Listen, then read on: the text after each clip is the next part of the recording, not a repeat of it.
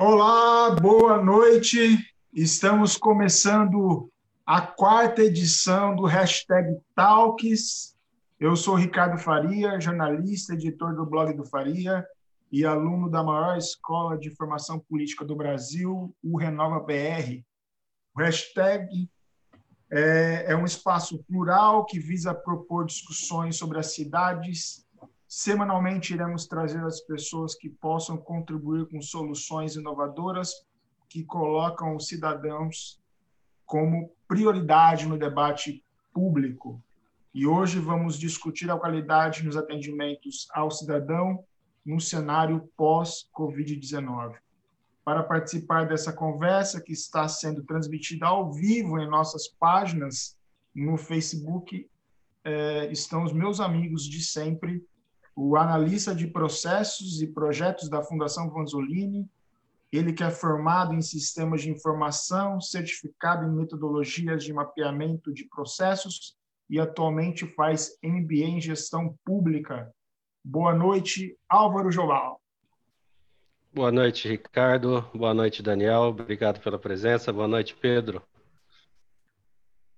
E com ele e também Pedro Neto, ele que é engenheiro civil, pós-graduando em tutoria em EAD, fundador da Neto Engenharia, atualmente participando de projetos entre áreas de construção civil, Lautec, educação e futuras oportunidades de alavancagem. Boa noite, Pedro. Boa noite, Ricardo. Boa noite, Álvaro. Boa noite, Daniel. E na edição de hoje entrevistaremos o vereador em primeiro mandato na cidade de São Paulo, Daniel Einberg, Daniel é autor de projetos de, projetos de leis é, de grande importância, como a Política Municipal de Linguagem Simples. Foi secretário de Inovação e Tecnologia da Prefeitura de São Paulo entre 2017 e 2019. Também esteve à frente do Detran São Paulo e é um dos idealizadores do, do programa Poupa Tempo, Boa noite, Ricardinho. Boa noite, Álvaro. Obrigado pelo convite, Pedro.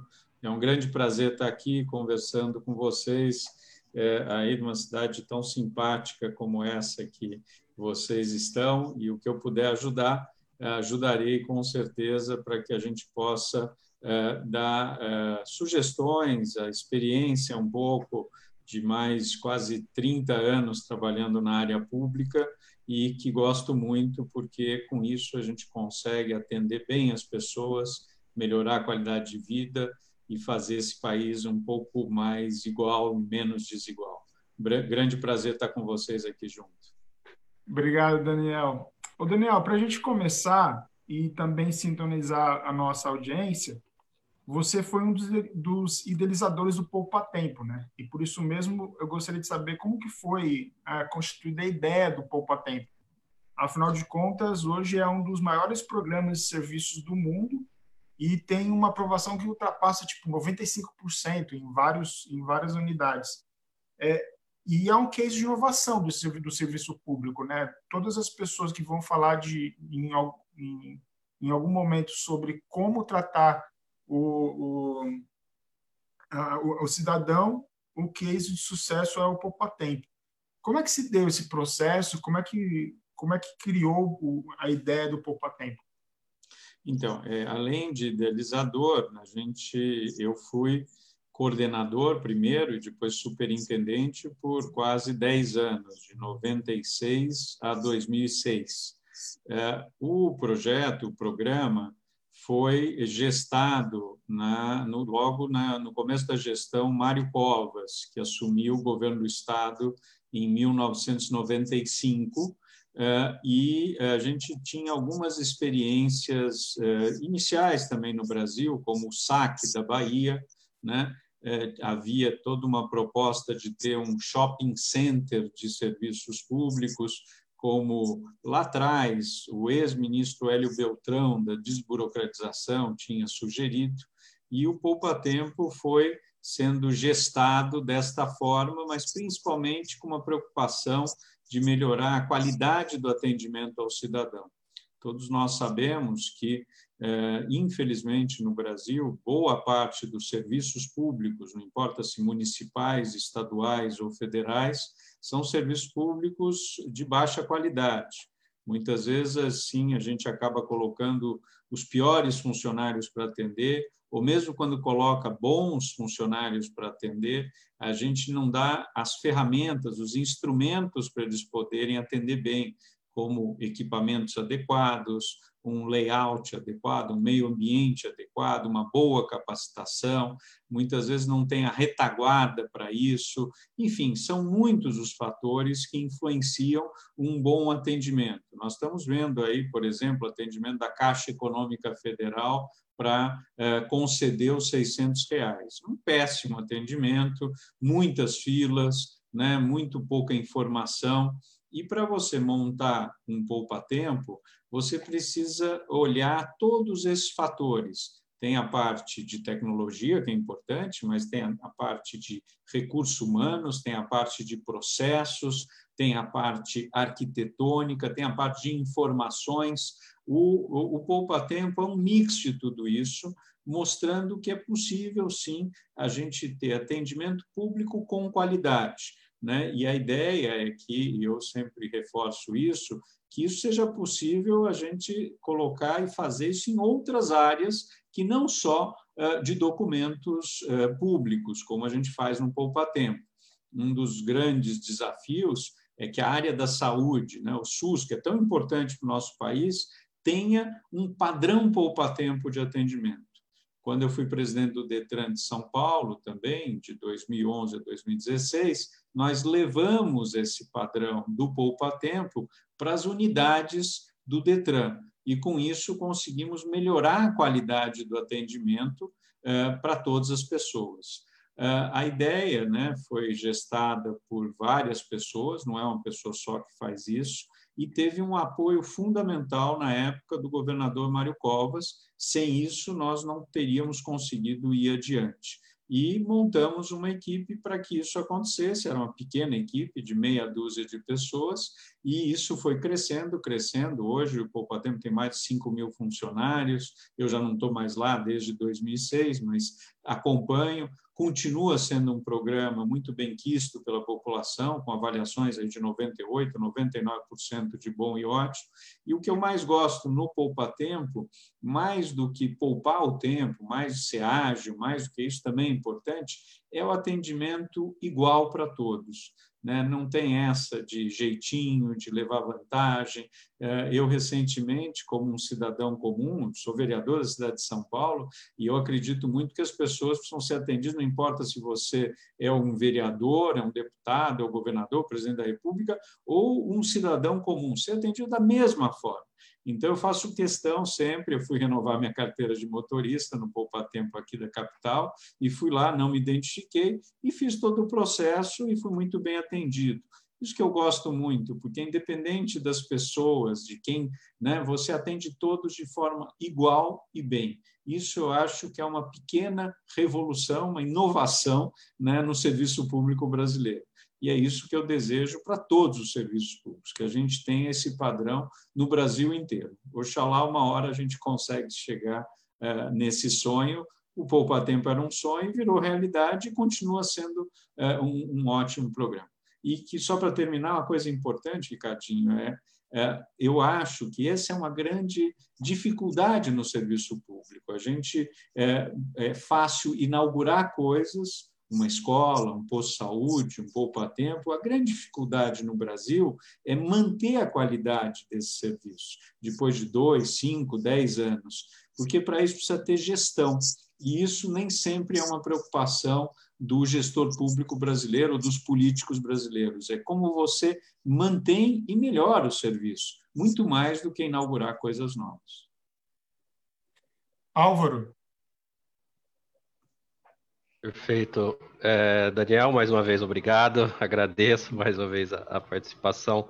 É, só um comentário em relação mesmo ao, Poupa Tempo, e aí eu já faço minha pergunta, é que o Poupa Tempo ali, ele surgiu no, no final dos anos 90, né, onde o momento ali da, da, da informatização da tecnologia, ele vinha sofrendo uma mutação, né, em que a informação passou a ser estratégica para o setor público, né, uhum. onde o cidadão tinha acesso, tinha mais informação do setor público, e o contrário também, né? Dessa, a partir desse momento, o poder público ele tinha acesso ao cidadão, às demandas do cidadão ali no final dos anos uhum. 90. Sim, sim. A gente criou esse cenário ali e, e, mesmo como você falou, com limitações que existem no governo, regras, orçamentos, foi possível implantar um programa muito interessante. Foi visionário, né? No final dos anos 90, diante dali da, da, da, da transformação da informação, soube aproveitar muito bem isso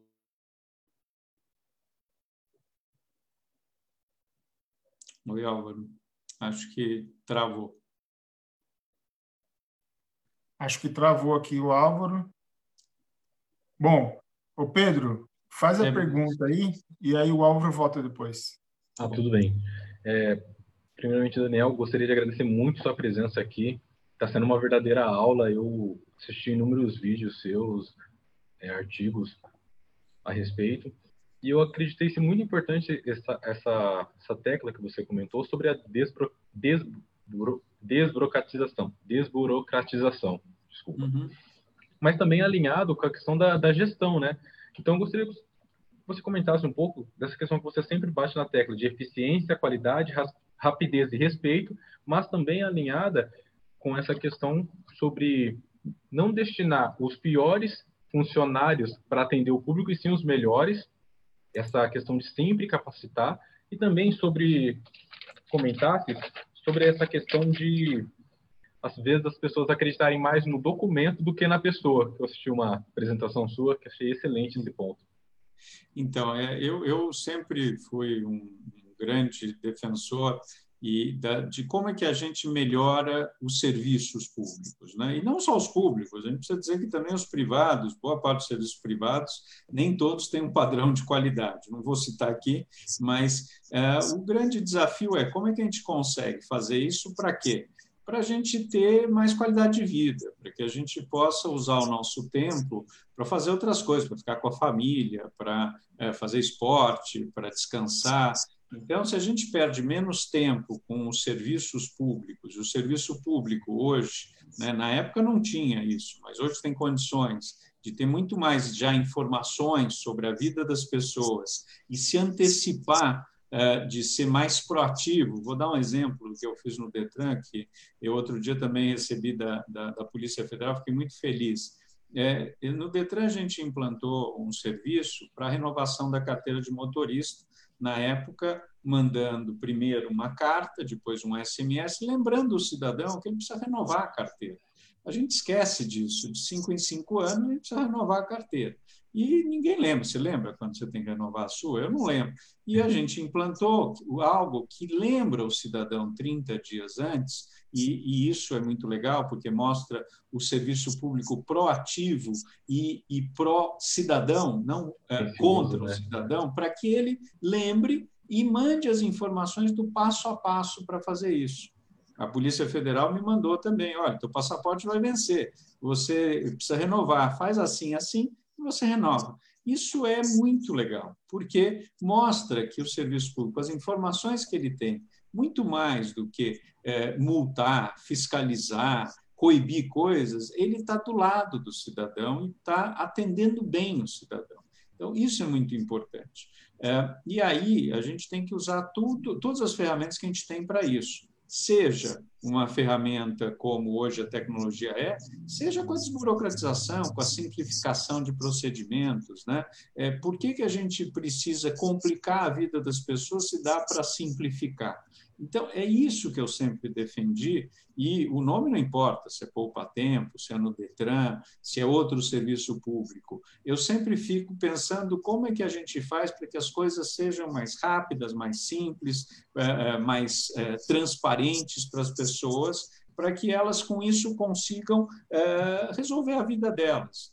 O projeto de lei que a gente aprovou há pouco na Câmara Municipal, que é a linguagem simples, é nessa linha nada melhor do que ter uma linguagem acessível, clara, transparente para as pessoas, para que elas entendam o que a gente está falando. e principalmente a população mais vulnerável, que essa tem mais dificuldade. Não adianta eu receber a multa e eu não entendo como é que eu tenho que pagar a multa. Não adianta nada uh, eu dar informação, é uma informação cheia de siglas, né? ou cheia de, de nomes que ninguém entende. Então, é isso que nós precisamos o tempo todo estar preocupados e o foco, isso eu acho que é muito importante, tem que ser o cidadão. Muitas vezes o serviço público se preocupa e só olha o seu umbigo e não olha assim, o que, que o cidadão precisa? Como é que a gente descobre isso? Perguntando para ele, vendo as suas necessidades, em cima do que ele precisa, aí sim nós vamos fazer uma revisão para dentro. Né? Aí sim a gente tem que rever processo, a gente tem que informatizar. Não é fazer a informatização pela informatização, não é montar um posto desse sem ouvir o cidadão. Recentemente, na Secretaria de Inovação e Tecnologia, a gente reviu, a gente tem 156, que é o telefone da prefeitura, e tinha um site que tinha lá todos os serviços da prefeitura, são centenas de serviços. E a gente fez? A gente fez uma, é, um laboratório com cidadãos que usam o, o site da, da, da prefeitura para que eles sugerissem. E a gente viu que não adiantava, por exemplo, colocar o serviço por ordem alfabética. Você tinha que colocar logo no início os serviços mais procurados, né? E aí sim, depois em ordem alfabética. Mas isso são pequenas mudanças que só quando você está na pele do cidadão que você passa a enxergar, olhar e dizer, opa, isso é tão óbvio, né? É, é. É, mas precisa ouvir o cidadão precisa ter foco no cidadão. Nisso, aí sim que a gente começa a ter que rever tudo para dentro. Então, para mim, e, e além de tudo, a desburocratização e a informatização de serviços é um antídoto contra a corrupção também. Porque quanto mais a gente tiver serviços eletrônicos, quanto mais a gente simplificar, menos eu preciso de um intermediário ou de alguém que sabe o caminho das pedras para me resolver os problemas. Então, é, uma parte dos intermediários me odeiam, porque com isso, o Poupa Tempo, a gente começou realmente a simplificar a vida das pessoas. Por que, que eu preciso ter um intermediário se é simples, rápido, transparente? E é isso que eu quero para todo o serviço público, para que a gente consiga, com isso, também coibir corrupção, que é um dos problemas que a gente tem no nosso país. Álvaro. Olá, tá eu não sei. É, eu não sei até que momento vocês me ouviram. Meu provedor de internet não está colaborando hoje. Não, começa de novo. Não, é, na verdade eu estava fazendo aquele comentário sobre o do final dos anos 90, né? Foi quando o Poupa Tempo hum. foi pensado, foi construído, que foi um momento de transformação ali da, da informação em si, né? Em que pôde se ver dos dois lados, cidadão e poder público, e que ambos poderiam tirar ali proveito, né, identificar demandas um do outro para poder melhorar essa, essa relação. Uhum. Né? E mesmo com limitações, regras e orçamentos do poder público, foi possível criar um programa desse, desse porte, dessa magnitude, que até hoje funciona muito bem, só vem evoluindo. Uhum. É... Daniel, eu queria. Eu tenho um outro projeto seu que é o, o, o Fab Lab Livre que você fez diante da quando você estava na secretaria municipal, certo?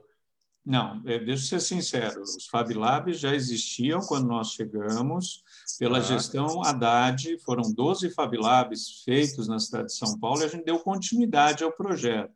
Os Fab Labs são, talvez, depois do CELS, o melhor equipamento público da cidade de São Paulo, funcionam muito bem, são laboratórios de fabricação digital, e eu estou, como vereador, destinando aí emenda para fazer mais um Fab Lab, principalmente na Zona Sul, numa região bem distante. Então, a gente precisa ser muito sincero, esse é um projeto da gestão anterior que a gente deu continuidade. Aliás, esse é outro ponto importante. É, muitas vezes as pessoas não dão continuidade a projetos porque foi outra gestão que fez.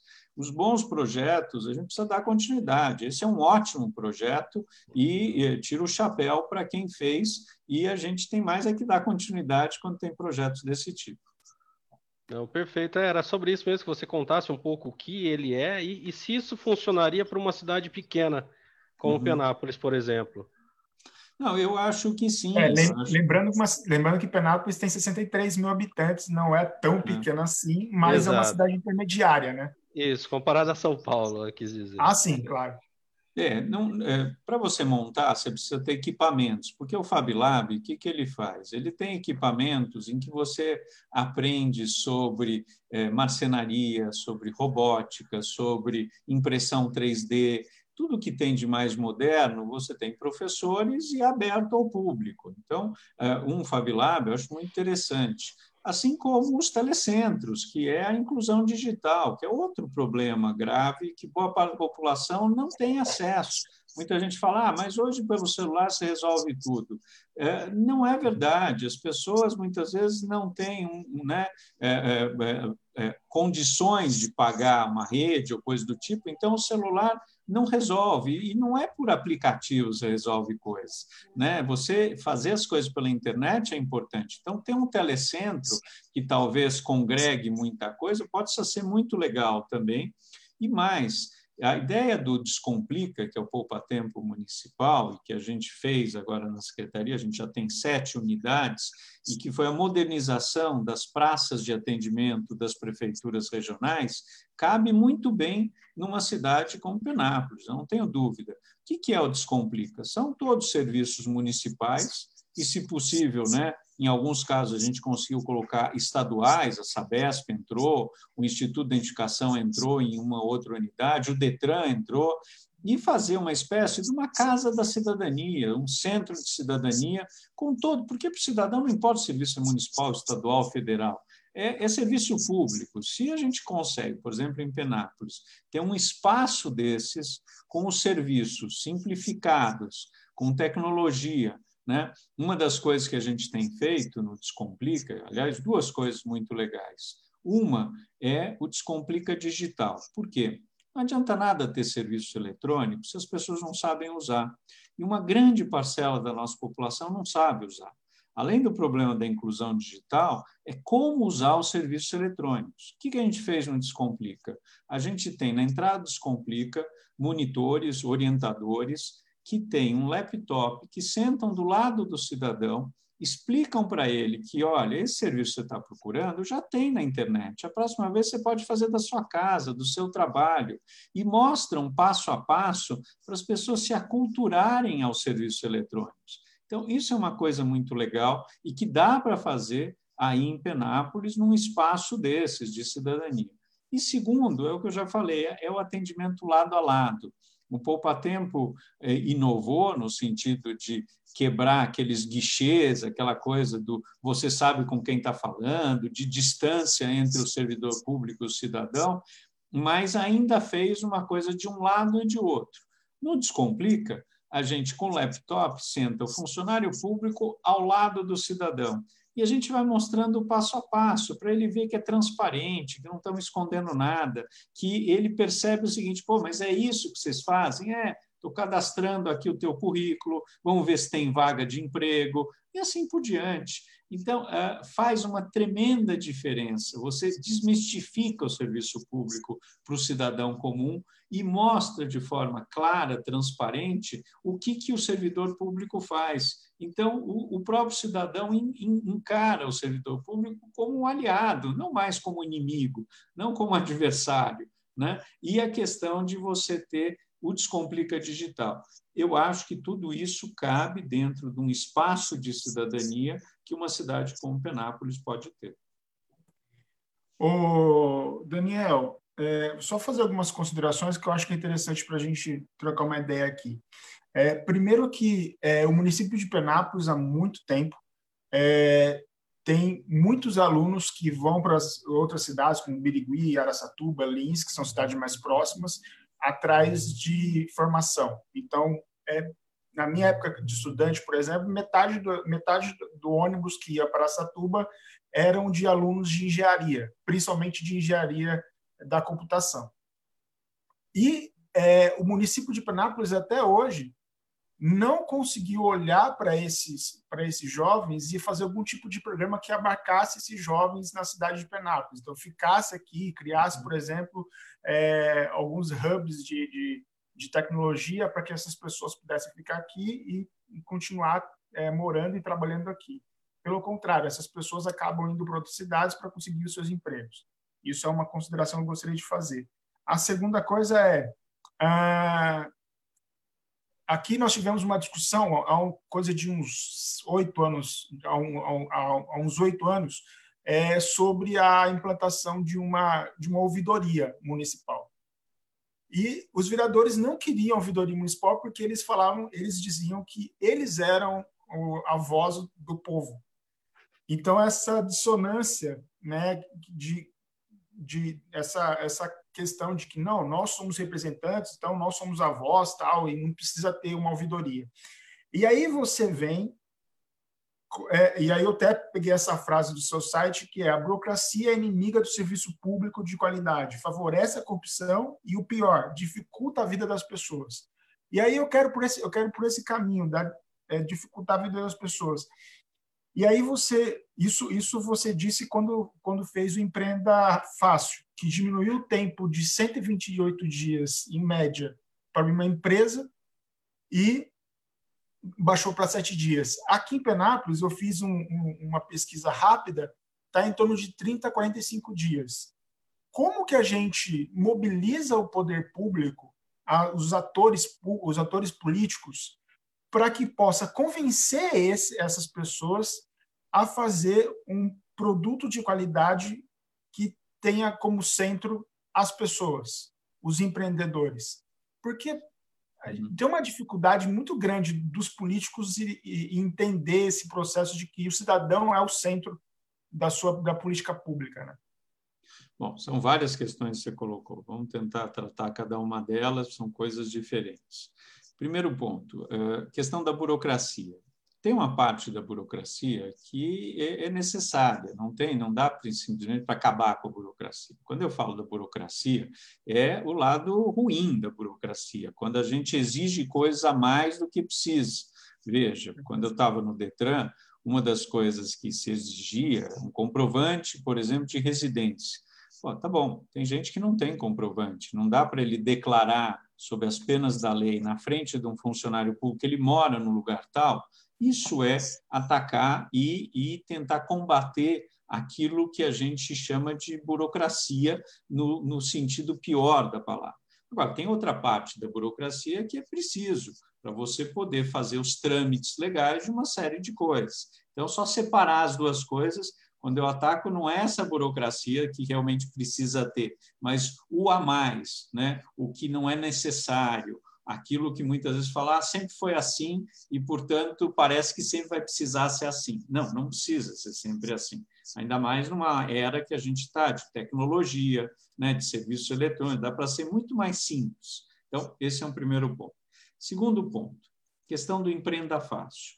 A gente, na Prefeitura de São Paulo, fez um projeto em conjunto com o governo do Estado, a Junta Comercial, Secretaria da Fazenda do Estado, junto com o governo federal, a Receita Federal, e o que antes era presencial e que levava, como você falou, mais de 100 dias, hoje está levando de três a quatro dias para você abrir uma empresa na cidade de São Paulo. Isso demonstra que é possível, se São Paulo, tem um volume gigantesco de pedidos de abertura de novas empresas, conseguiu, porque Penápolis não pode conseguir.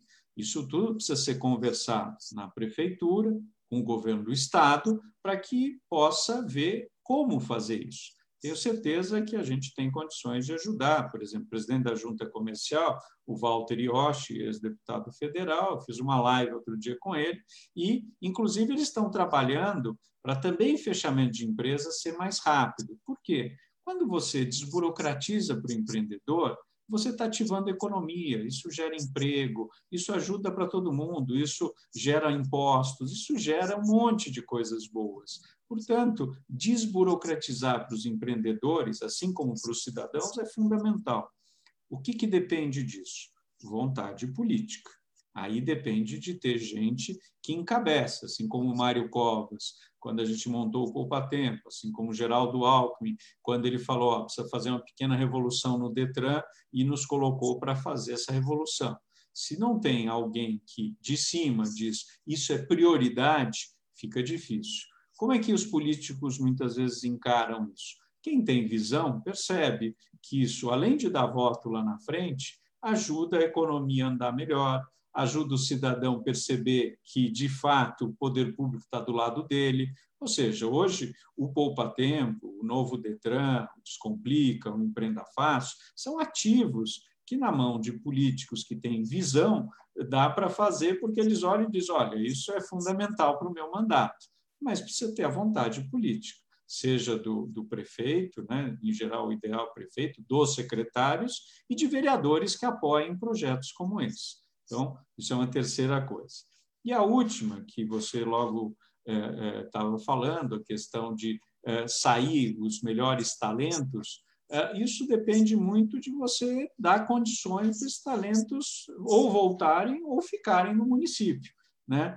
Muitas vezes abrir startups e ter espaço para isso ajuda, né? você ter é, é, universidades ajuda, você ter o ensino técnico né? ajuda. Agora, tudo isso também depende de uma conversa sempre do município, do prefeito, com o governador, para ver de que forma que Penápolis pode também se tornar um centro de inovação, um centro é, com laboratórios, enfim, tudo isso depende muito disso para que, de fato, as pessoas fiquem. Elas vão atrás de onde as oportunidades aparecem. Né? Então, se Penápolis tiver oportunidades dessas, elas conseguem é, é, permanecer ou mesmo indo estudar fora, depois voltar. Senão, não tem como fazer, né, cara? Sem dúvida. Bom, é, nós temos mais, mais uns 10 minutos, então preciso que o Pedro e o Álvaro sejam bem rápidos. Pedro?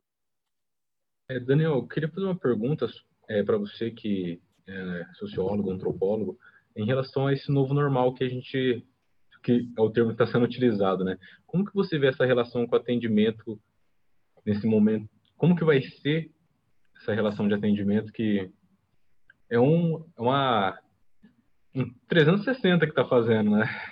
É uma coisa é, muito Pedro, inovadora. É, primeiro, muito difícil a gente saber o que vai acontecer daqui para frente. Eu não tenho bola de cristal, mas é, uma coisa que a gente percebe é que é, o normal não é mais normal e que a gente vai ter um novo normal.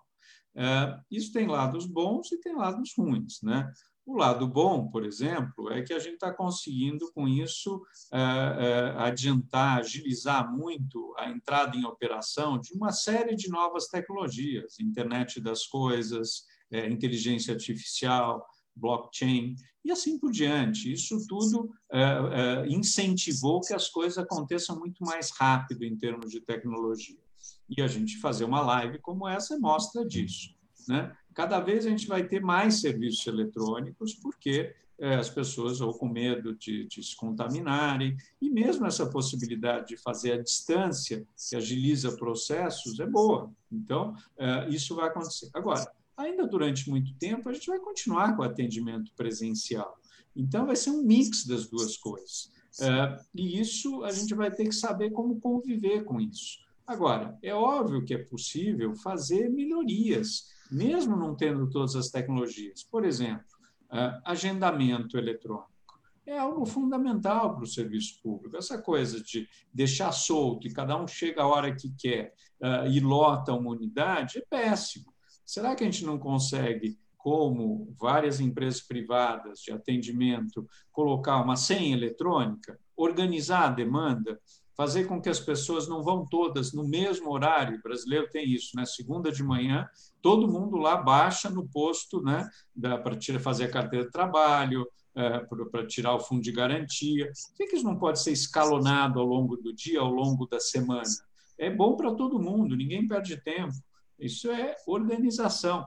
Eu lembro no Detran, quando a gente começou a implantar uma parte das vistorias de veículos, eh, e o pessoal que estava antes mandava todo mundo chegar às 8 da manhã. Bom, lotava a unidade, ficava a última que era atendida era meio-dia. Aí eu falei: olha, eh, mesmo sem tecnologia, não dá para eh, escalonar, ou seja, chega X de, das 8 às 9, mais X das 9 às 10, assim por diante, porque todo mundo espera menos, não fica essa fila tremenda, organiza as coisas. Ah, dá. Não, esse é um jeito que a gente pode fazer. Não precisa de nenhuma grande tecnologia para fazer isso. É bom senso, tá certo? Então, é, o atendimento precisa de muito bom senso. Precisa de gente preocupada com o cidadão né? e ver que melhorias podem ser feitas, seja inovando, seja com tecnologia, seja só com um pouquinho de bom senso, a gente pode chegar lá. O novo atendimento tem que ter um pouco de cada uma dessas coisas, eu não tenho dúvida disso. E é interessante essa relação com, com, com atendimento. Por exemplo, eu passei por uma situação de renovação da minha habilitação. Em cinco minutos eu conferi tudo pelo aplicativo do Poupa Tempo, então realmente é para beneficiar a gente, né?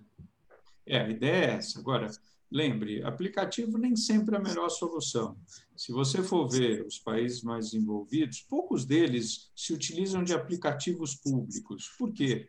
Nenhum de nós quer ter três, quatro, dez aplicativos na, no seu celular, tá certo? É, faz mais sentido serviço eletrônico. Aplicativo para um ou outro caso pode ser interessante, mas em geral eu diria que o melhor são serviços eletrônicos, via internet ou via telefone, você ter é, informações, um 156, assim por diante. Aí sim faz mais sentido.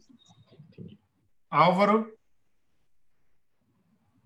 Daniel, acho que eu, eu recebi uma pergunta aqui, é, acho que só para encerrar mesmo, sobre a política municipal de linguagem simples, seu projeto de lei. Você conseguiria dar um exemplo, assim, um overview rápido para as pessoas entenderem exatamente o que isso significa? Pois é, não, consigo, Álvaro. É, é muito importante. O que, que é a linguagem simples? A linguagem simples é transformar aquilo que é por siglas, por linguagem complexa e que ninguém entende, né? Por exemplo, quando a gente recebe uma cartinha de multa, né? Ou mesmo do IPTU, é, ou qualquer outro documento que o serviço público faz, ele vem lá com uma série de informações que muitas vezes você não sabe onde você tem que pagar, quando precisa pagar, e que você vai pedir informação. Né? Linguagem simples é transformar isso numa linguagem acessível né? às pessoas. É, você pega, por exemplo, procuradores municipais, tem uma enorme dificuldade de falar em linguagem simples. São aqueles rococós, aqueles nomes complicados. Ou seja, isso afasta uma parte da população que não entende quando essa linguagem é muito complexa. O que nós estamos dizendo é o seguinte: é possível e é importante que a gente tenha uma linguagem mais transparente, mais clara, mais acessível à população. E o serviço público pode fazer isso. Para isso, precisa capacitar os funcionários, para isso, precisa fazer laboratórios e mudar para ver que linguagem é mais acessível. E a gente tem N exemplos. Estados Unidos tem isso, a Colômbia transformou isso num programa nacional e tem sido bom, porque isso reduz custos, isso melhora a relação com o cidadão, isso transforma a administração pública, e é isso que a gente quer que aconteça. Agora, não é da noite para o dia, isso leva tempo, isso depende de envolvimento do executivo, do legislativo e muitas vezes da própria população. Né, que é, possa mostrar e dizer, opa, isso daqui é, resolve mais a minha vida do que o que tinha antes. Aliás, o envolvimento da população para a manutenção do poupa-tempo é fundamental. Hoje ninguém diz, ó, oh, vou acabar com o poupa-tempo. Por quê? Porque a população deu um respaldo, um retorno de que funciona. O que funciona, as pessoas querem que continue, tá certo? Mas a gente ainda tem alguns minutinhos, eu consigo até 18h45 ficar com vocês. Se tiverem aí mais umas duas perguntas, acho que dá tempo. Maravilha. Bom, o Daniel, é, de fato a gente está tendo uma aula aqui, né, com relação a essa questão do atendimento ao, ao cidadão. É, eu tive oportunidade de fazer, acabei de concluir o Renova BR, é, você deve conhecer a iniciativa, de formação de, de políticas e, e, o que a gente vê de fato é isso como que a gente é, cria políticas públicas para beneficiar o cidadão uhum. né e aí a gente está vendo exemplos aqui do empreenda fácil do descompli é, descomplica? Descomplica descomplica é o poupa municipal. é o municipal né? O descomplica é, e tantas e tantas iniciativas. É, como como que você é, você, você comentou, inclusive, de que isso é, é, é um papel um papel do gestor, né? O Mário Covas, o Geraldo Alckmin, o Dória, Bruno Covas, enfim, são pessoas que é, estão abertos a fazer essa política, certo? É, como que a gente consegue, é, mesmo estando fora da política institucional, é, ou sendo secretário, ou sendo coordenador, ou sendo vereador, tal, prefeito, como que a gente consegue, enquanto cidadão, é, estimular isso é, na, no, nos governos, porque de fato é necessário, não só em Penápolis, mas em, em boas, boa parte das, das cidades do, do, do estado, do, do ah, país. Com certeza. Não, é, um dos jeitos, ó, precisa ter uma ouvidoria para isso, não tenho dúvida, tá? para que a gente estimule esse tipo de coisa. Eu sou totalmente favorável. Aliás, criei a ouvidoria do Detran que não existia. Eu acho que vereador é importante, eu sou vereador, mas o, as críticas, as sugestões, tem que ter lá um órgão que recebe, que trata isso, é do executivo, sim, né? e o legislativo é um outro papel, que é de fiscalizar, é importante também, mas o executivo tem que ter esse órgão que é uma ouvidoria.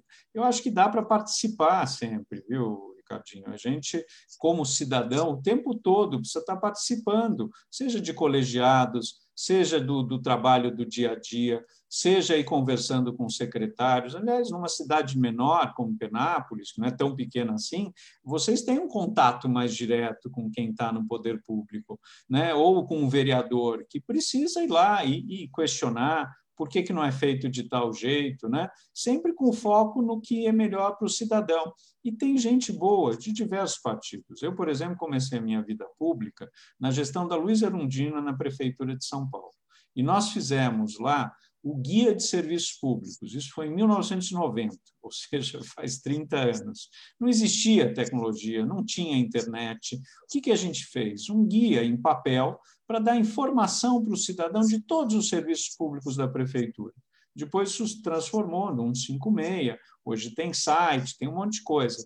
Mas veja, uma pessoa é, maravilhosa como a Luísa Erundina, né, e que abriu e viu que isso era uma oportunidade. Depois, é, pessoas também maravilhosas do PSDB, como Mário Covas, ou seja, tem gente boa em diversos partidos. Desde que a preocupação seja com o cidadão, foco com o cidadão, né, de atender melhor, de todo mundo ser bem atendido, de melhorar o atendimento, principalmente para a parcela mais vulnerável da população, mais carente. Se esse for o foco, é muito bem-vindo, e é isso que a gente precisa é, incentivar, fazer com que políticos e gestores públicos que têm isso como foco, aí sim possam cada vez mais prosperar no nosso país. Pedro Álvaro, acho que vai ser a última pergunta. Vamos lá, uma é, para cada um e a gente termina, dá tempo ainda. Vamos lá. É, não, Daniel, eu queria ouvir sua, sua opinião. Você, a gente falou bastante sobre o atendimento, a inovação do atendimento, a qualidade do atendimento, né? Atender bem, né? Você inclusive é, citou que trazer o que hoje é o Poupa Tempo para o SUS, né? Seria o ideal dos mundos. Uhum. Colocando numa balança, é possível medir assim um cidadão, ele é mais satisfeito pelo serviço dele realizado, por um bom atendimento sendo feito.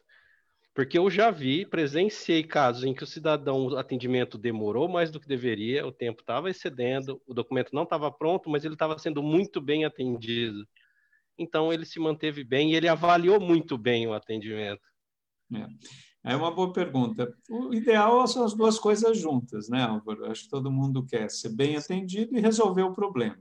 Agora, é muito importante, e a gente já percebeu isso é, no Poupa Tempo, e antes disso, depois disso, no Detran, no Descomplica, que é, a qualidade do atendimento faz com que o cidadão olhe, se você tem um funcionário preocupado com o cidadão e dando informação para ele, dizendo, olha, está demorando um pouco mais por isso, isso, isso. Ou mesmo, teu documento não vai ficar pronto hoje por esses motivos. Isso é ser transparente, é mostrar para o cidadão e ele entende. O que ele não entende é quando a gente não dá informação nenhuma, quando a gente trata mal ele de qualquer jeito, quando a gente é, é, mente para ele, diz vai ficar pronto numa hora e não fica. Essas coisas que o cidadão não gosta. vocês terem uma ideia, é, o governo do Canadá tem uma faculdade de atendimento ao cidadão. Tão importante é a questão lá. E em vários outros países. Né? A preocupação é essa, é com o cidadão.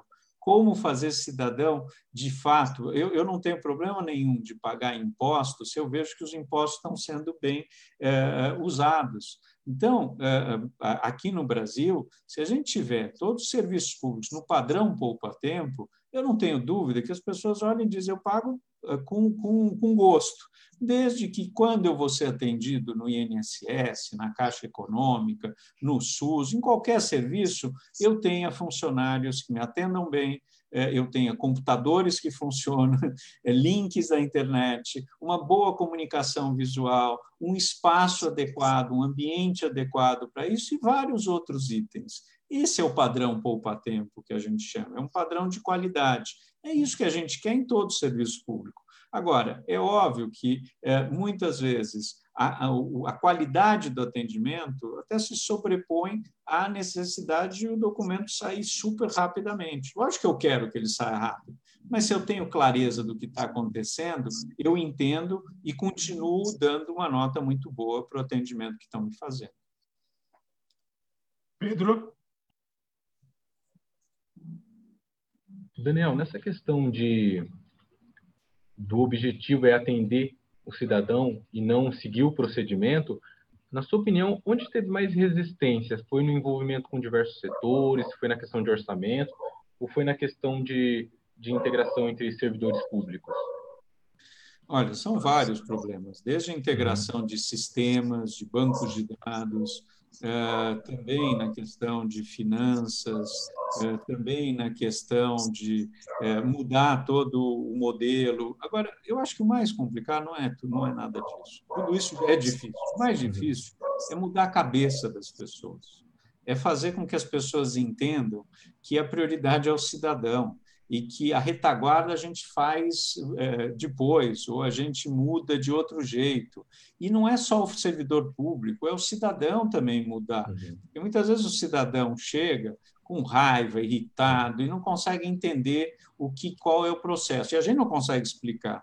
Então, mudar é, a cultura das pessoas, e eu que sou sociólogo, antropólogo, eu acho que é a coisa mais difícil, é uhum. mudar a cabeça de como as pessoas pensam ou aquilo que eu falei, ah, sempre foi feito assim, por isso que continua sendo feito assim. Tá bom, mas não dá para mudar, não dá para ser diferente, não dá para ser mais rápido, não dá para ser mais igual para todo mundo.